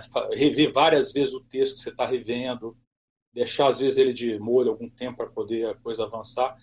Então eu vejo que às vezes um, um trafar aí, um trafal, vamos dizer assim, que falta no caso, é essa, essa, vamos dizer assim, sabe, essa, eu não sei se é a paciência a melhor palavra, mas é essa disciplina, né, vamos dizer assim, né, de você pensar assim, olha, para sair aquele texto eu vou ter que ficar várias e várias horas ali em frente ao, ao computador, escrevendo tudo, e aquilo vai dar muito trabalho. É, tipo assim, é uma coisa trabalhosa. Escrever é algo que dá trabalho. Dá trabalho, toma muito tempo. Nem todo dia você tem o mesmo resultado né, que outro. E, mas é muito satisfatório, né? Você conseguir concluir um texto e tal, é bem bacana. Mas é uma coisa que, que eu acho que essa, esse trafal, né, de você dessa compreensão, eu não, sei, não saberia ainda dar o um nome né, disso, mas eu acho que essa coisa de você pensar assim, olha, escrever é uma, um, um, trabalho que demanda tempo e esforço. Então, na, na, não, não é fácil. Por exemplo, eu acho que eu vi o Valdo às vezes escrever lá as pensatas dele, ele de fato escrevia umas pensatas praticamente como na forma final, né? Mas veja, são quanto, quantas décadas escrevendo? 70 anos escrevendo? É, então, lógico, né? Depois de 70 anos escrevendo, você chega praticamente a escrever tudo prontinho no finalzinho. Mas depois de 70 anos. Então, assim, é tudo, tudo é desse jeito. Né? Eu acho que no, na questão do autorado é bom pensar sobre isso.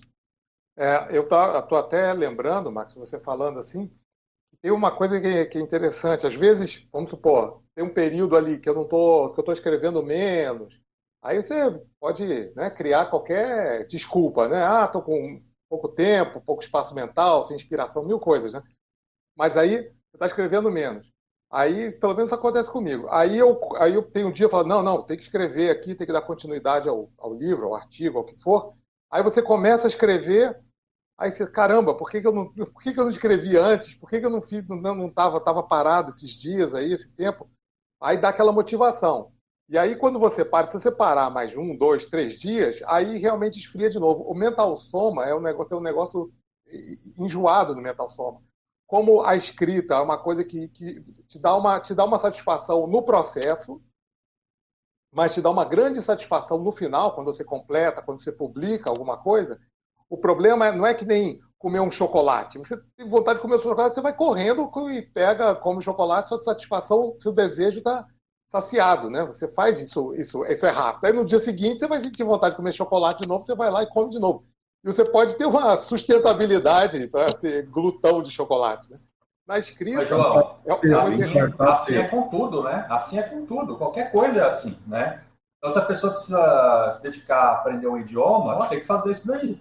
A pessoa é, quer dominar o estado nutricional, ela tem que se dedicar, tem que ter disciplina, tem que ter organização, tem que ter dedicação. Então, na verdade, assim, o que a gente está falando aqui, em resumo, é você precisa ter dedicação e disciplina se você quiser né, se dedicar a esse processo. O que eu acho que talvez seja o ponto diferencial é o seguinte, é de se perguntar qual que é a minha relação com a conscienciologia? Né? A pergunta que todos nós devemos nos fazer. Eu sou um simpatizante ou eu quero esse processo incorporado na minha vida, vivenciado na minha vida? Se é a segunda opção, aí vai exigir da pessoa mais esforço e dedicação. Se a pessoa é só um freelancer, beleza, ela vai, né? Ela é uma simpatizante, ela está acompanhando e não tem nenhum vínculo e tá, tá, tá, tudo certo, tá tudo bem. Mas se a pessoa é, percebe que a conscienciologia é um processo para inserir na vida dela, e esse é um princípio que ela quer aprofundar cada vez mais na vida dela, assumir isso daí, é, o caminho é esse que a gente está falando, não tem outro. A pessoa vai ter que se esforçar em todas essas áreas que a gente está falando aí para conseguir algum resultado. Aí, quer falar, Eduardo? E depois a Rosa? Então, eu queria trazer essa, essa questão aí do, do valor, né? Tipo, você, a sua pergunta em relação à escrita, né? O trafal em relação à escrita. É, a gente estava discutindo isso esse fim de semana no, no curso lá de, da, Unescom, e, é, e é, parece uma coisa meio difícil de entender para quem não tem, né? Mas, por exemplo, é, eu dou muito valor para a escrita. Né? Eu dou muito valor, assim, para o ato de escrever, para o processo de desassédio mental somático, para a questão é, dos, dos, resultados interassistenciais de uma obra, de um livro, né? em vidas. Então, isso para mim é muito impactante. É, eu dou muito valor para isso. Então, o fato de eu dar valor para isso me ajuda a criar vínculos com a escrita, me ajuda a me organizar para escrever, me ajuda a, a trabalhar a minha agenda para ter espaço na agenda para que eu possa escrever. O problema é que as pessoas, muitas vezes, mesmo dentro da conscienciologia, e pessoas que responderam à pergunta do Monado, quer dizer, elas, elas querem é, é, vestir a Conscienciologia, eles querem aplicar a Conscienciologia, só que dentro da Conscienciologia, dentro da pesquisa da Conscienciologia, por exemplo, a escrita pode não ser um valor para a pessoa.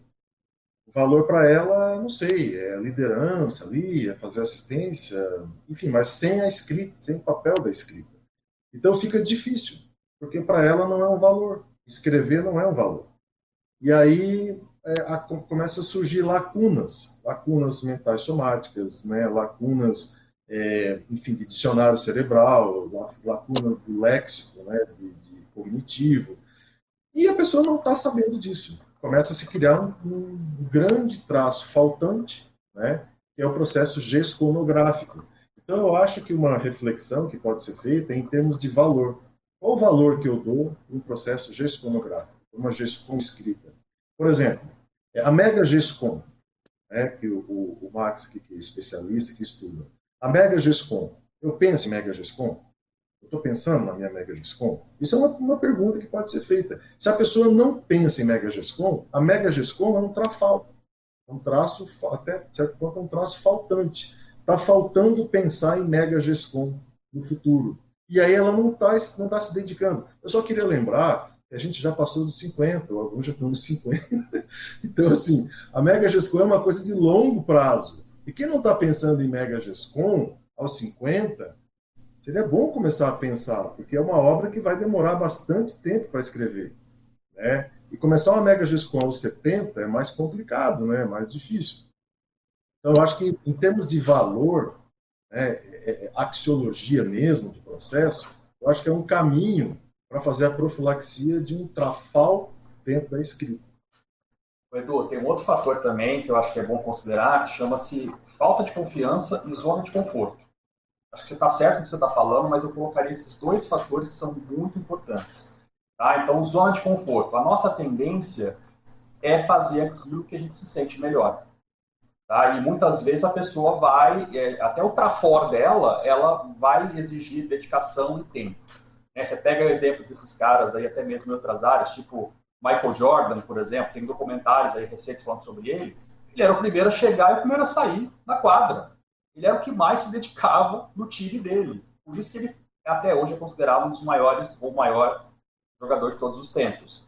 É, agora, é, vamos supor, se fosse a gente lá para jogar basquete, cara, a gente ia ter mais dificuldade. A gente ia ser o primeiro a chegar e o último a sair.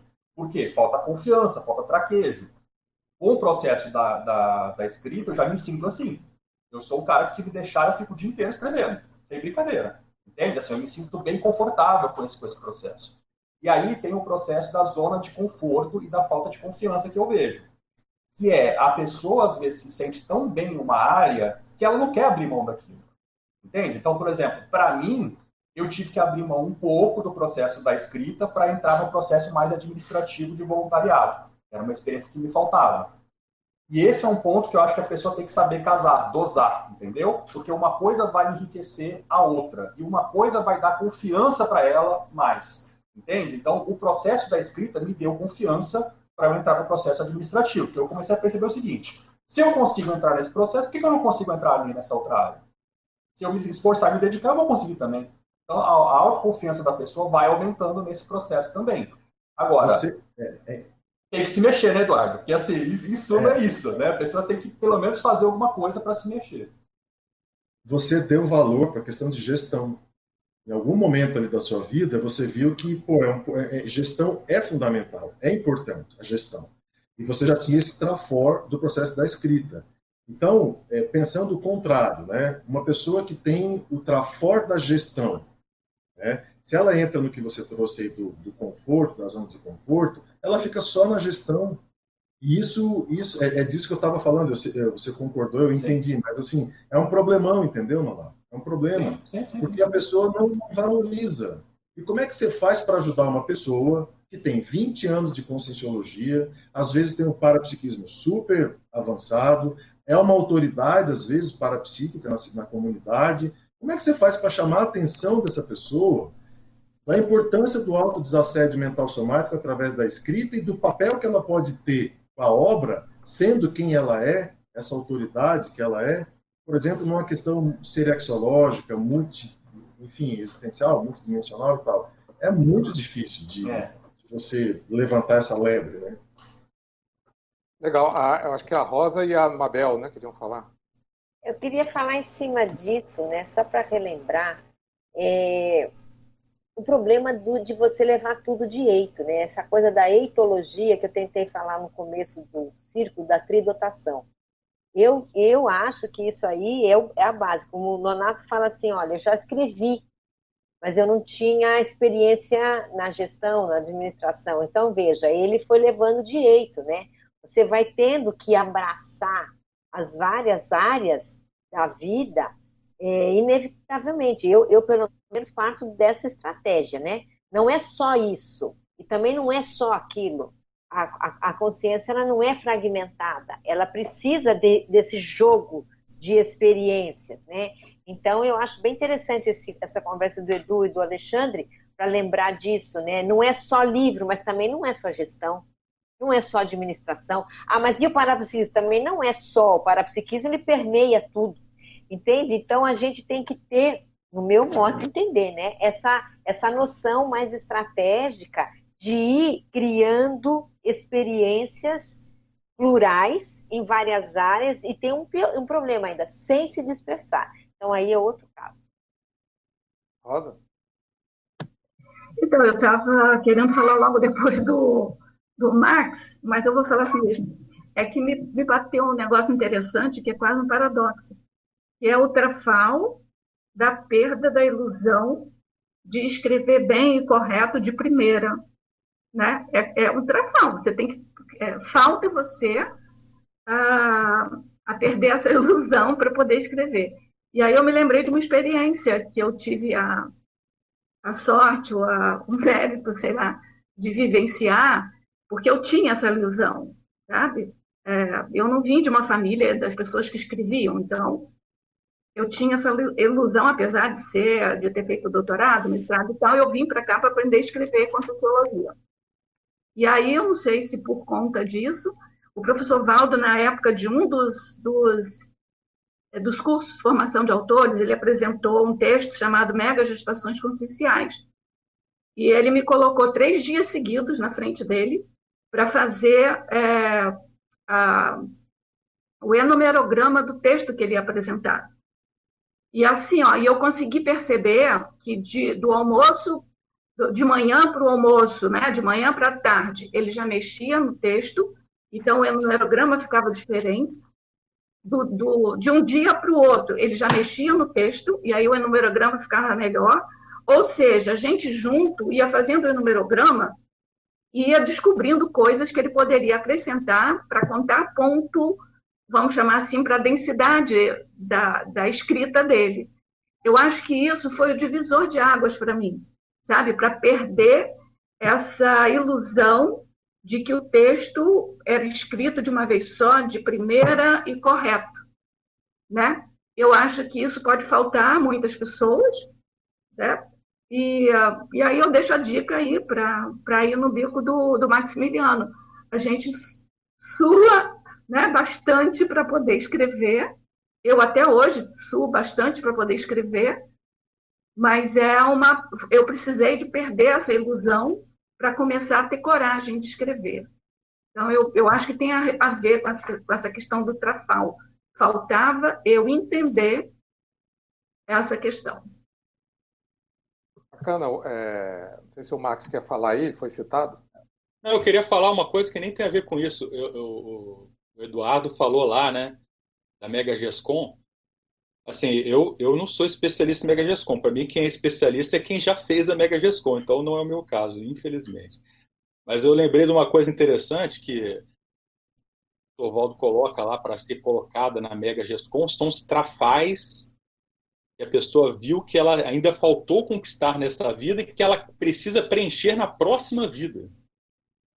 Olha que interessante, que tem bastante a ver né, com o tema que a gente está discutindo aqui. Então você vê, a pessoa tem essa visão importante. E às vezes vai ter coisa que a gente vai ver, ó, não vou preencher nessa vida isso aqui. Eu tenho que trabalhar para a próxima. Né? Viu como você é um especialista? Ai? Não, não tira o teu da reta, não, Max. Mas eu ainda tem muito teórico. Eu, eu acho que ele é realista. Realista. É. Sim, mas é um estudioso especialista. Qual o problema? É, não, mas eu acho que eu achei o máximo a fala do Max, porque ele não está se vangloriando né, em cima de nada, né? Ele está sendo realista, autocrítico. Eu acho que isso é mais exemplarista. Está perfeito no meu ponto de vista. Agora, nesse assunto, eu estava pensando aqui, tem, eu, eu, a gente repara né, algumas coisas, assim, eu acho que dentro da escrita, principalmente dentro da CCCI, Perdão. Teve, tem gente que vem para cá e já tem livro publicado né, em outras áreas, que não é Conscienciologia. E às vezes a pessoa chega aqui e ela não publica por algum motivo, que eu acho que a gente pode, a gente tem, né, assim, pode especular algumas coisas. Né? Pode entrar vaidade intelectual, porque às vezes a pessoa estava numa área que ela dominava dentro da Socinha, ela tinha um nome, ela tinha um, um, gabarito, né? ela construiu uma carreira. E aí, quando chega às vezes dentro da CCI, a pessoa não, não se sente tão confiante, como o Alexandre tinha falado, tão confiante, e o Max também falou, né? Porque ela não tem o traquejo que ela tinha lá na área dela. Aí pode entrar alguns, alguns, algumas coisas, de, até de trafares, né? De vaidade, a pessoa não quer se expor, a pessoa tem, não quer voltar, né? Ela tinha um patamar na Socin que dentro da CCCI muda completamente, né? Mudou o paradigma, muda o tipo de escrita, muda, muda tudo e ela não vai ter o mesmo prestígio, às vezes, né? Isso pode ser uma coisa. E o que, que vocês acham mais que pode ser assim que a gente poderia localizar assim de travões? Eu dei um exemplo de, de uma variável né, dentro da pessoa que já chega escrevendo. E às vezes da pessoa que não escreveu ainda está dentro da CCCI. O que, vocês, o que, vocês pensam que poderia ser assim alguns travões? Ah, eu acho que uma, uma coisa para se desenvolver que é importante é o jogo de cintura, né, João Paulo? Porque, assim, ó, uma coisa, vamos supor, né? É, para escrever poesia, a gente teria que ter um jogo de cintura diferente do que é para escrever para ciência, entendeu? Mas a prioridade que eu vejo não é essa, então tudo bem. É, a escrita acadêmica ela tem princípios e métodos bem específicos para você seguir. A escrita conscienciológica segue outros, outros princípios, né? uh, baseado em alguma coisa da ciência, mas não totalmente. Você pegar a enciclopédia também é um problema, porque a pessoa, ela, né, as, as pessoas que vão escrever seu primeiro verbete, elas precisam entender como que é a estrutura de um verbete, porque senão ela não, ela, então esse processo da estrutura daquilo que ela vai escrever é importante, né? Então acho que e às vezes a pessoa não tem esse jogo de cintura, porque a pessoa entra numa vertente, mas ela na outra ela não tem esse jogo de cintura, tá? Então é, nesse, é igual, por exemplo, eu costumo dizer o seguinte: a pessoa é, dominar as, é, as, energias não é fazer, não é só fazer estado vibracional. É fazer estado vibracional e conseguir na prática ter o um jogo de cintura no dia a dia.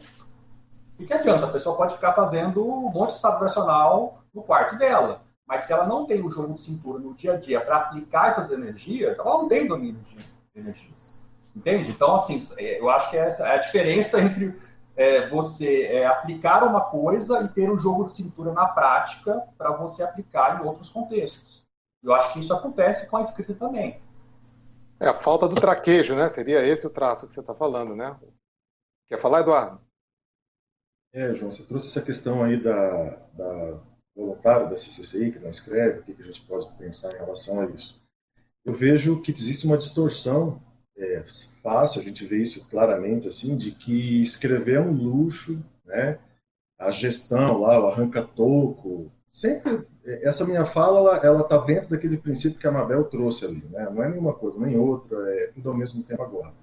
Mas essas pessoas, por exemplo, que estão na gestão, que estão em algum outro trabalho e não, não, tem, não escreve tal, eu já vi muito disso, tá?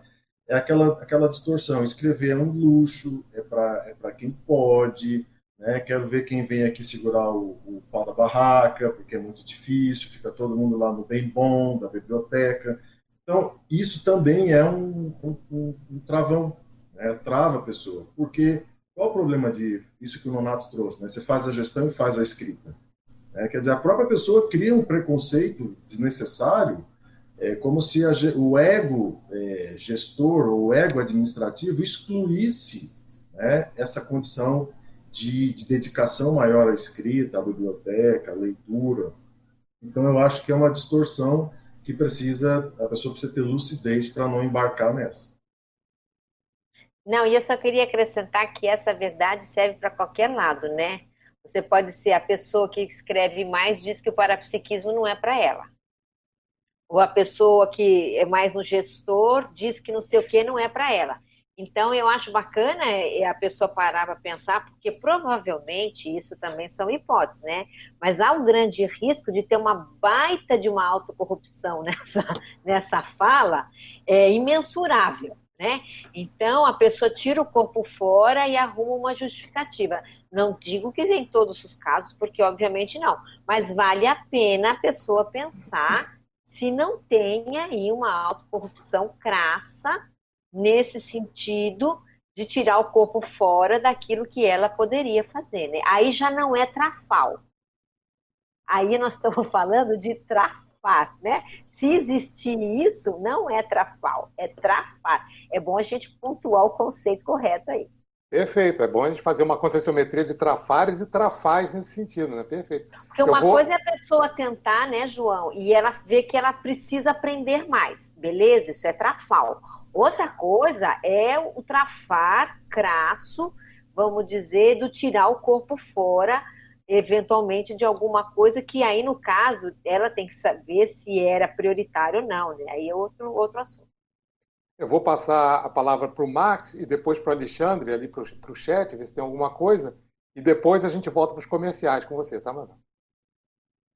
Vocês falando, eu estava pensando uma coisa também que é interessante, por exemplo esse negócio da escrita na, na, na conscienciologia eu acho super importante, tem muito valor e tudo. Para a pessoa pegar, escrever um primeiro livro, né, entrar nesse, nesse métier, nesse holopensene. Só que o que, que eu vejo também? Chega uma hora que não é mais só escrever, né? Porque pensa bem, você vai escrever sobre o quê? Sobre as suas reflexões filosóficas em relação à consciologia apenas? Eu não acho que consciologia é isso. Só, né? Até é isso, né? Não é isso só eu acho que o mais sério do processo da consciologia é aquelas reflexões baseadas nas suas experimentações, nas suas vivências. Isso é, a, é o fundamento da consciologia. Então, se a pessoa fica muito enfurnada, por exemplo, só escrevendo, ela está errada por quê? Porque, cara, vai escrever sobre o quê? Sobre suas teorias, né? Suas reflexões sobre o que os outros disseram, ou um punhado de referências, né? Você vai ficar só referenciando tudo que você falou para você dizer de outra forma. Isso ajuda? Ajuda, mas eu acho que chega uma hora que não é mais suficiente, né? Para a própria pessoa, na verdade. Então eu vejo que esse negócio da escrita, a gente precisa desenvolver vivências, né? Aí entra o negócio dos trafal, né? E aí entra também o negócio da Mega Gescon, né, Eduardo? Voltando.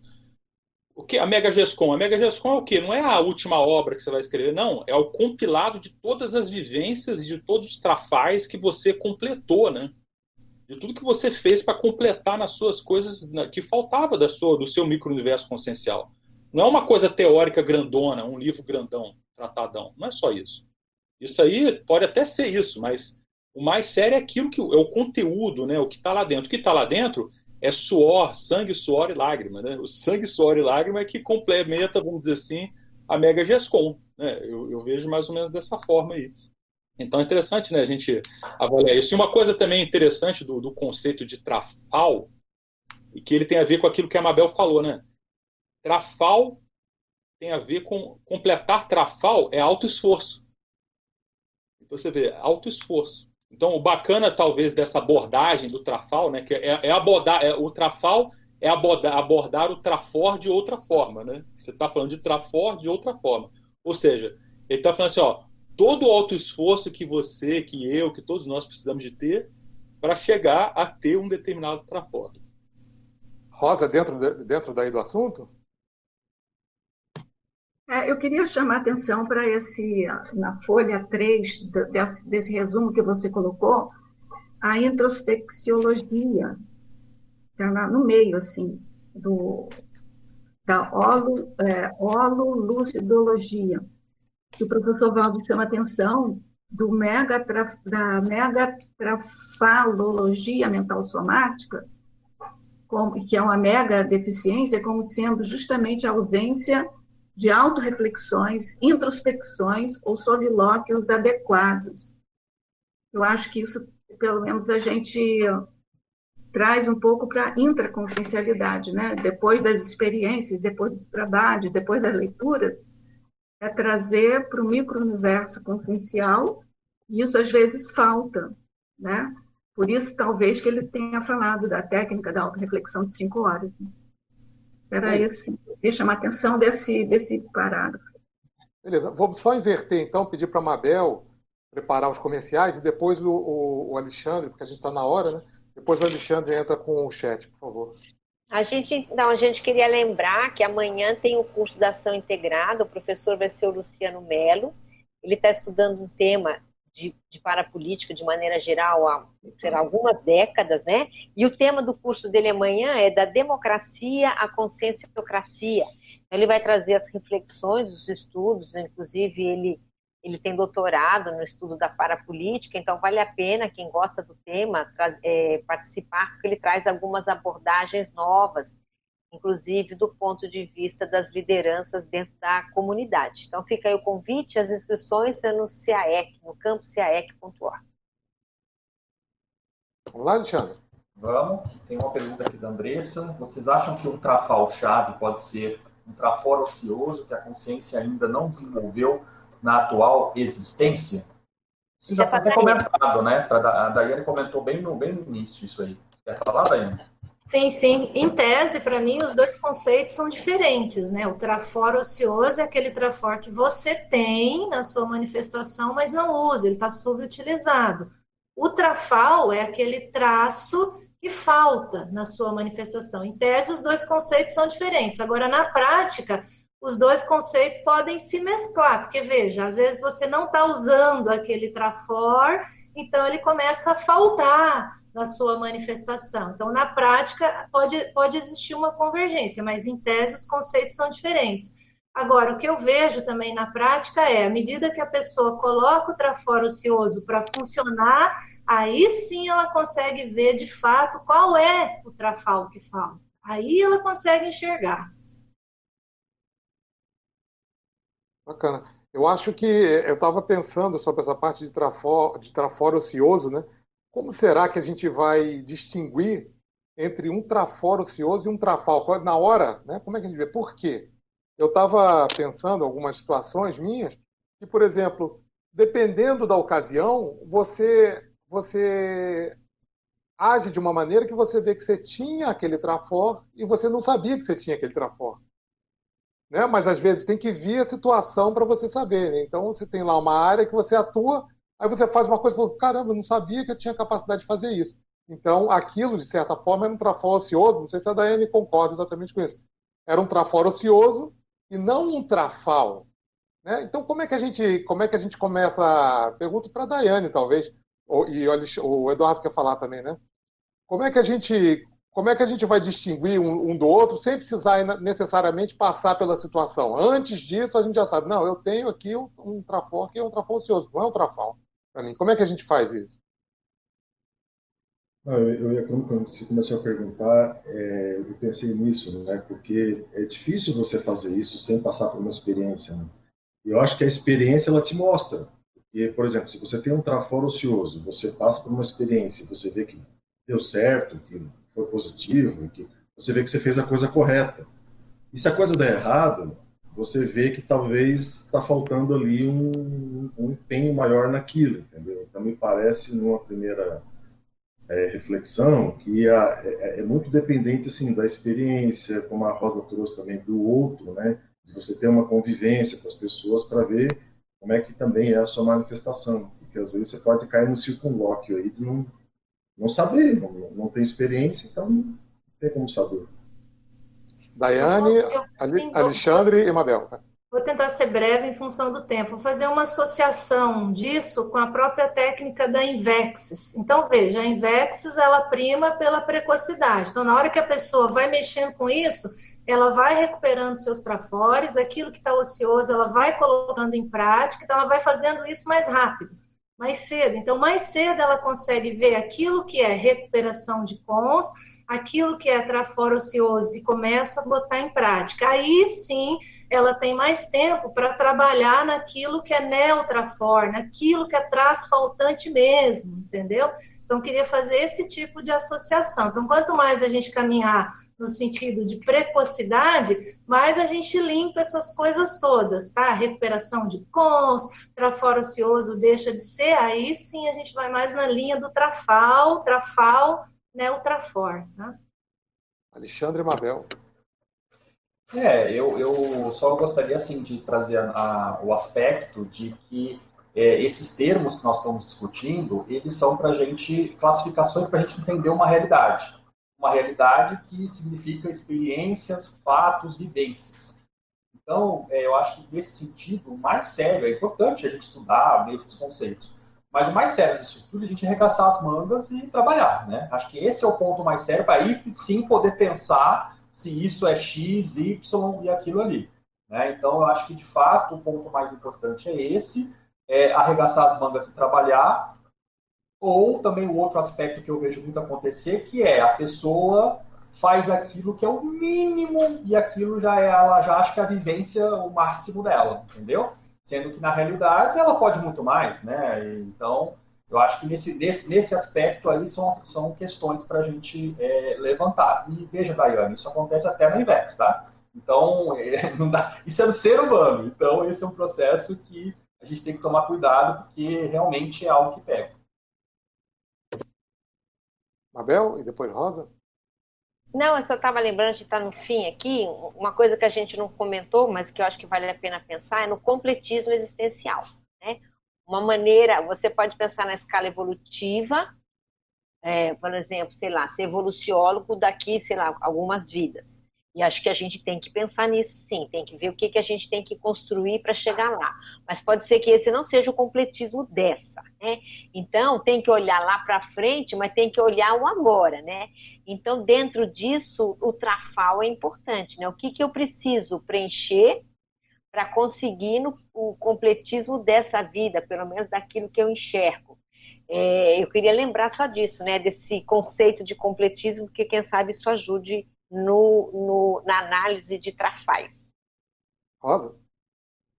Então, eu só queria também dar uma outra dica que tá, está aqui na, na folha, resumo, na página 2, é a terceira ortopensata, que pode ser uma grande fonte de descoberta de trafalhos.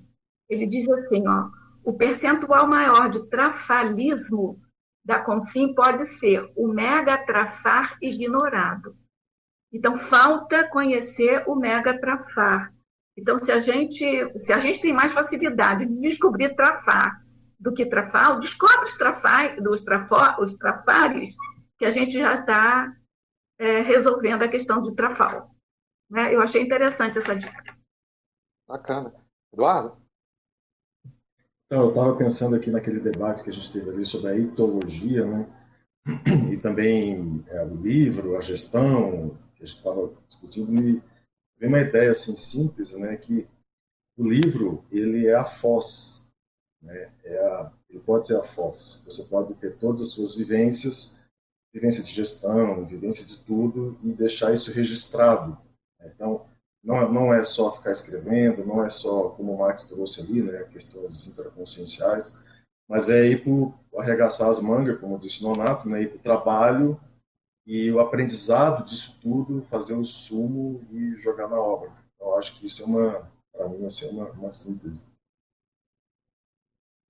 E eu acho que é importante a gente ver essa parte, o Trafal, quando eu estava fazendo a pesquisa aqui para a Folha, gente, tem pouquíssimos verbetes falando de Trafal. E Trafal, é, ele é um conceito que ele foi, ele foi criado depois do concessiograma, tanto que no concessiograma não se fala o conceito de Trafal.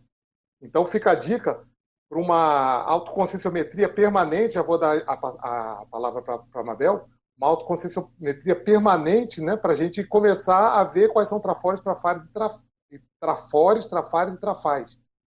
Porque, enfim, a Consul está aí para ajudar a gente com isso, né? A Consul é especialista nisso e preencher o gráfico do concessiograma, o gráfico concessiométrico, é, é, é um ponto-chave nisso. E ele é mutante, né? Ele sempre você vai, você vai atualizando ele, vai ficando cada vez mais realista. Quer falar, Mabel?